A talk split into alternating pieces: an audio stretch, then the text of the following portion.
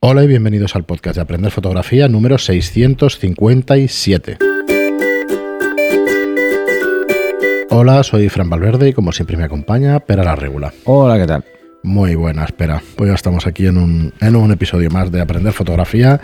Como siempre, recomendaros estudiolightroom.es o aprenderfotografía.online para que podáis aprender fotografía de la manera más fácil y más rápida son nuestras páginas web donde tenemos todos los cursos de fotografía. En cualquiera de ellas os podéis suscribir y es una suscripción tipo Netflix. Hay, hay un montón de horas de fotografía, más de 150 horas de fotografía, para que podáis aprender, ya os digo, de la manera más, más fácil y realmente eh, más rápida, porque son vídeos, os los ponéis, los podéis ver las veces que queráis, podéis repetirlos, podéis hacernos preguntas además a los profesores de la plataforma, así que echadle un vistazo que están bastante bien.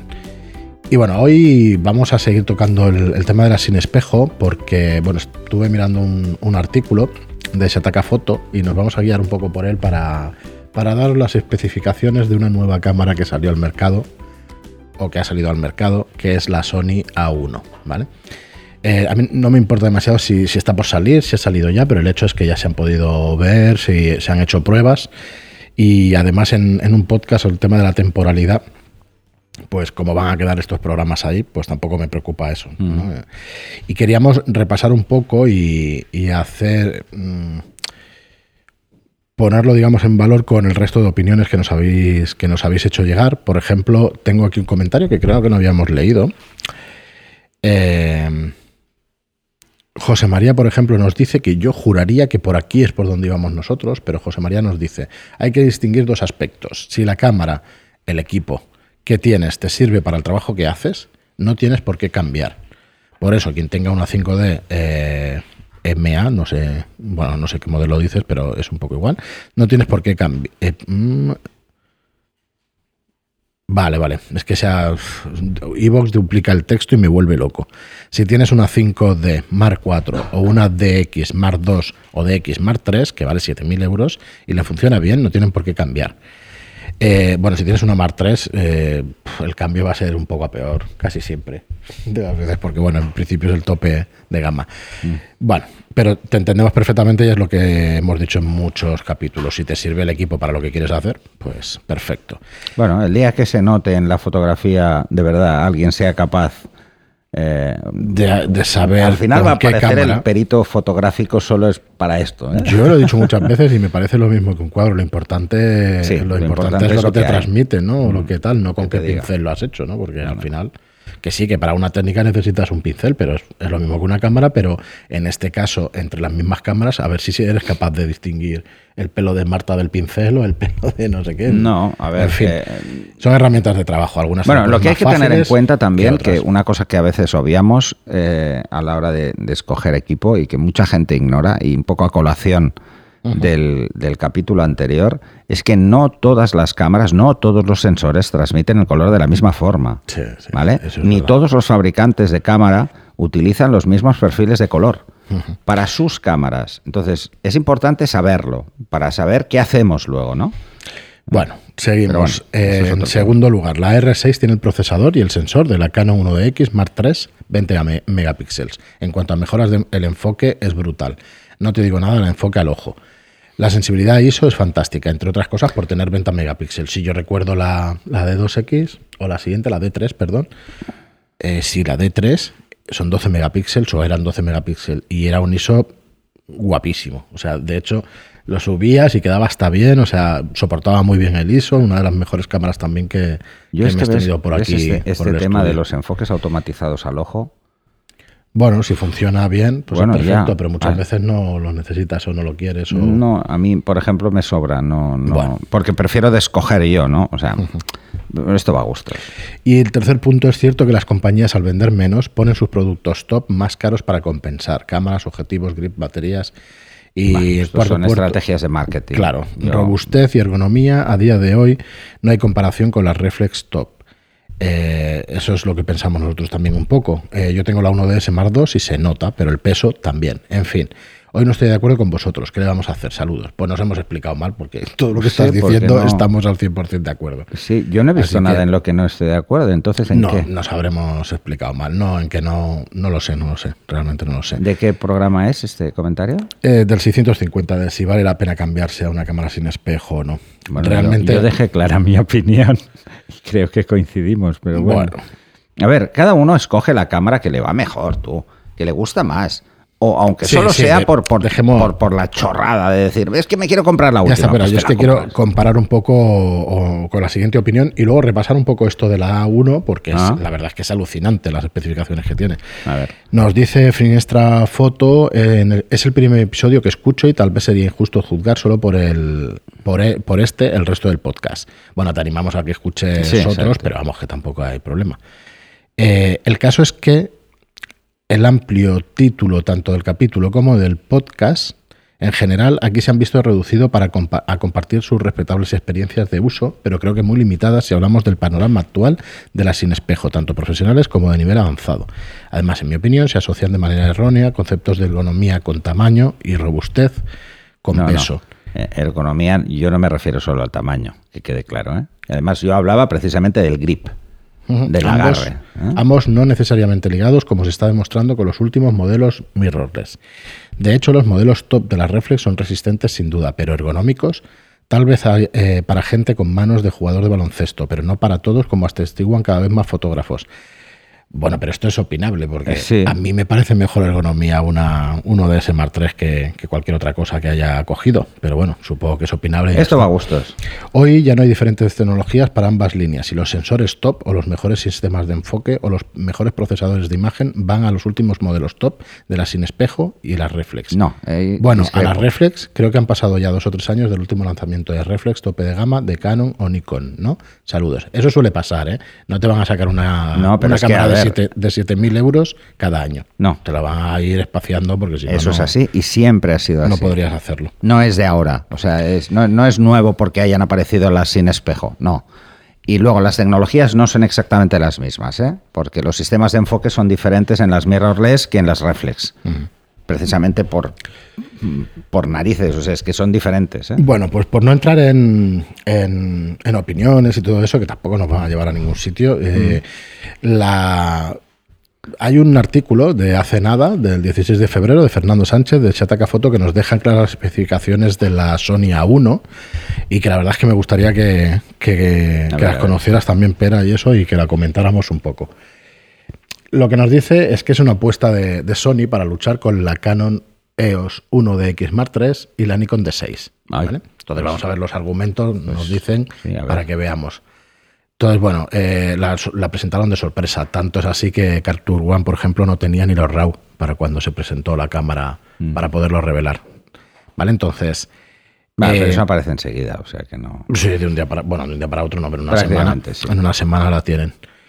Eh, bueno, lo primero que nos dicen es que no es un modelo para salir de fin de semana o para jornadas relajadas en el estudio. Es un modelo de batalla.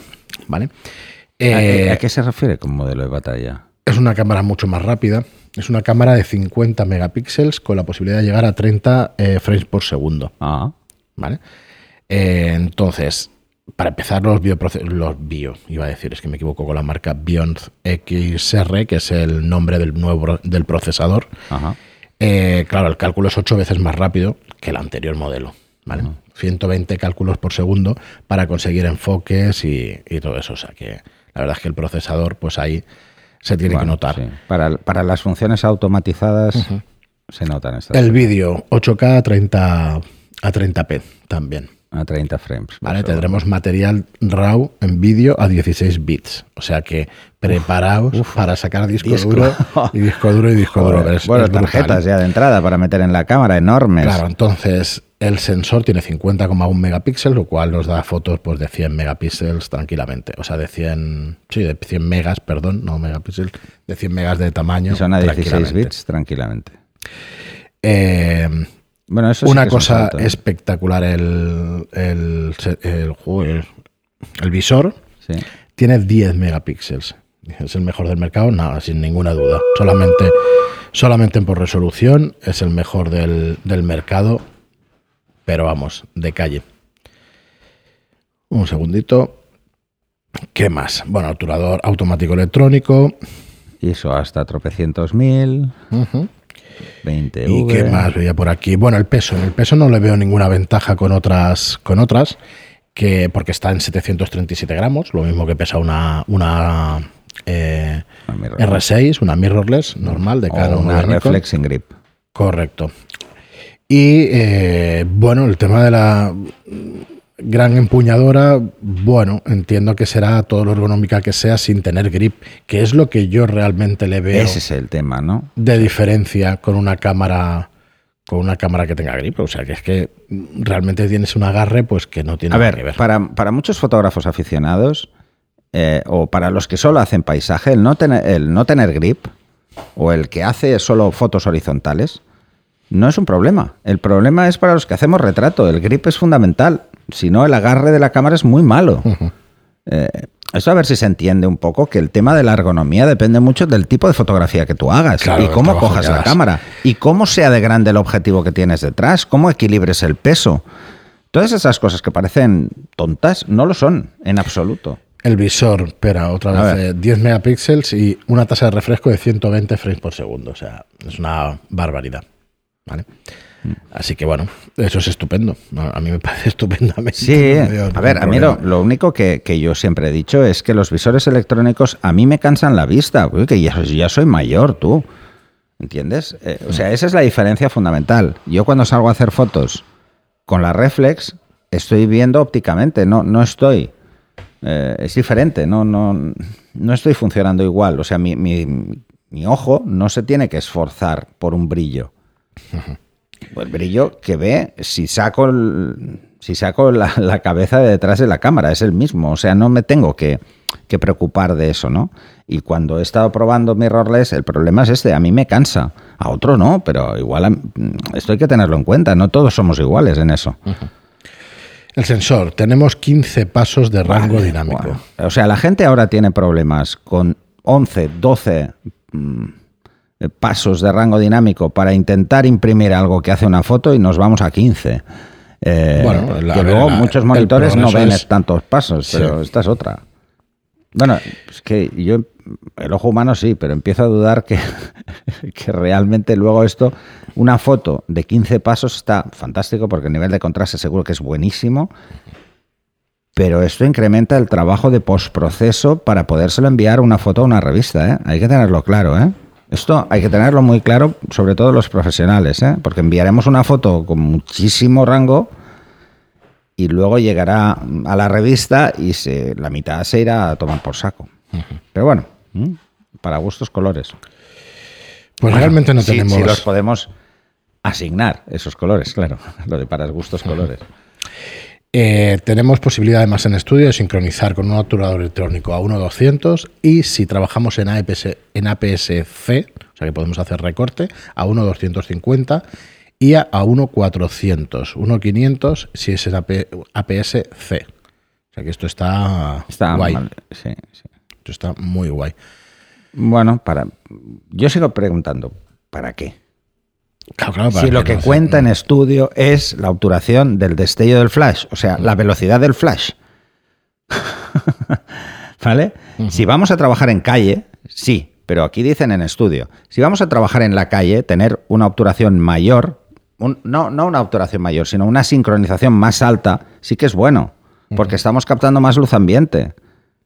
¿Eh? Podemos jugar a más o menos luz ambiente, que eso siempre es una ventaja porque nos puede ahorrar tener que utilizar un high speed de forma innecesaria, ¿no? Que no todos los flashes pueden, etcétera, etcétera. Pero en estudio no.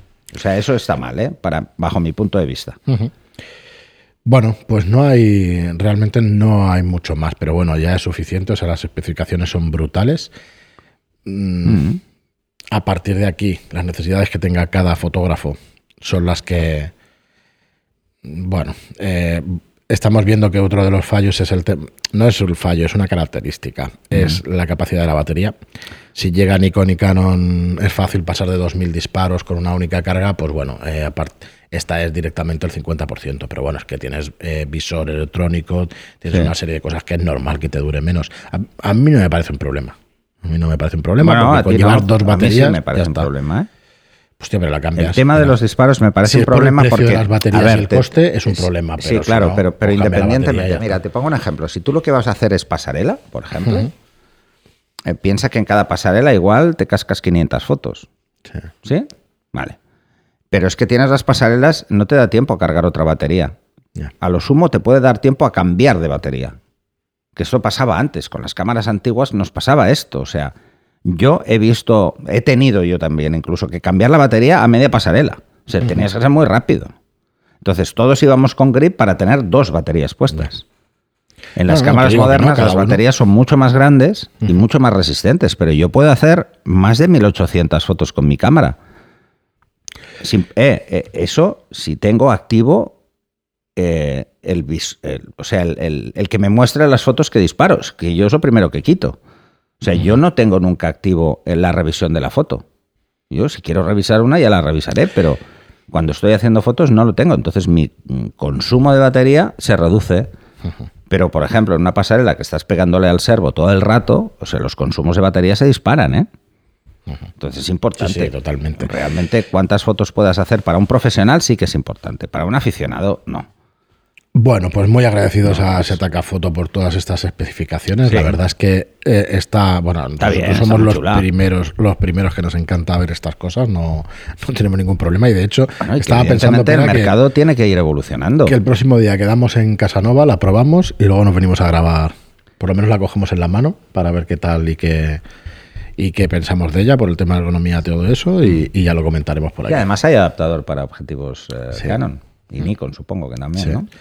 Pues Nikon no lo sé, el de Canon sí, porque no, por probarlo con objetivos que tienen una clara. Yo el otro día estuve viéndolos, estuve viéndolos físicamente y el 85 de Canon es brutal, pero brutal de grande también. ¿eh? ¿Cuál? es el, de la R. Sí, sí, sí Es enorme, enorme. Es guapísimo por eso. ¿eh? A mí me da igual que sea grande. Bueno, porque a ver, pensar, pensar en una cosa. ¿eh? O sea, cuando compramos equipo eh, la, estética es, importante. es importante. O sea, cuando vemos.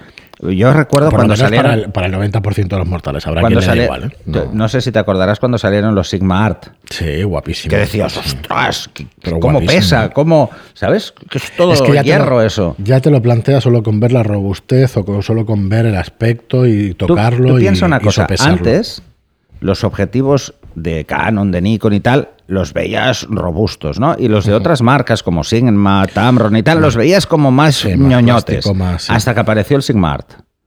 ¿Qué dices? espectacular. Esto es look eh, Sí. Era look Zeiss. Se iban a como hicieron, no sé. No sé si sablazo, pero era un look Zeiss total, porque los objetivos Zeiss manuales eran preciosos, eran además muy robustos. ¿eh? Bueno, Zeiss siempre ha hecho grandes ópticas, está, creo que en eso coincidimos todos. Pues nada, sin ánimo de ser polémicos, al contrario, repasar un poco las especificaciones del nuevo modelo. Si os gusta este tipo de programas, si queréis que ahondemos un poquito más y que, que miremos más especificaciones y más cosas, pues la verdad es que transformaríamos esto que he hecho yo más a nuestro estilo, porque eh, yo, por ejemplo, veía aquí una prueba de ISO, pero es que es la foto. Lo que necesitamos ver es el rango que te da en cada uno de los ISOs, ¿no? Para ver lo que pierdes. pierdes de rango dinámico por cada. Claro, yo creo que es, lo interesante. Al principio yo me acuerdo cuando aprendí a fotografía. A DX o, claro, o a cualquiera específica. Ves la comparativa y dices, qué guay, pero esto igual lo has hecho con luz. Claro, no, no. entonces. Mm, Además, mucha gente con el tema del ISO, con el tema del rendimiento que puede dar una cámara en ISO,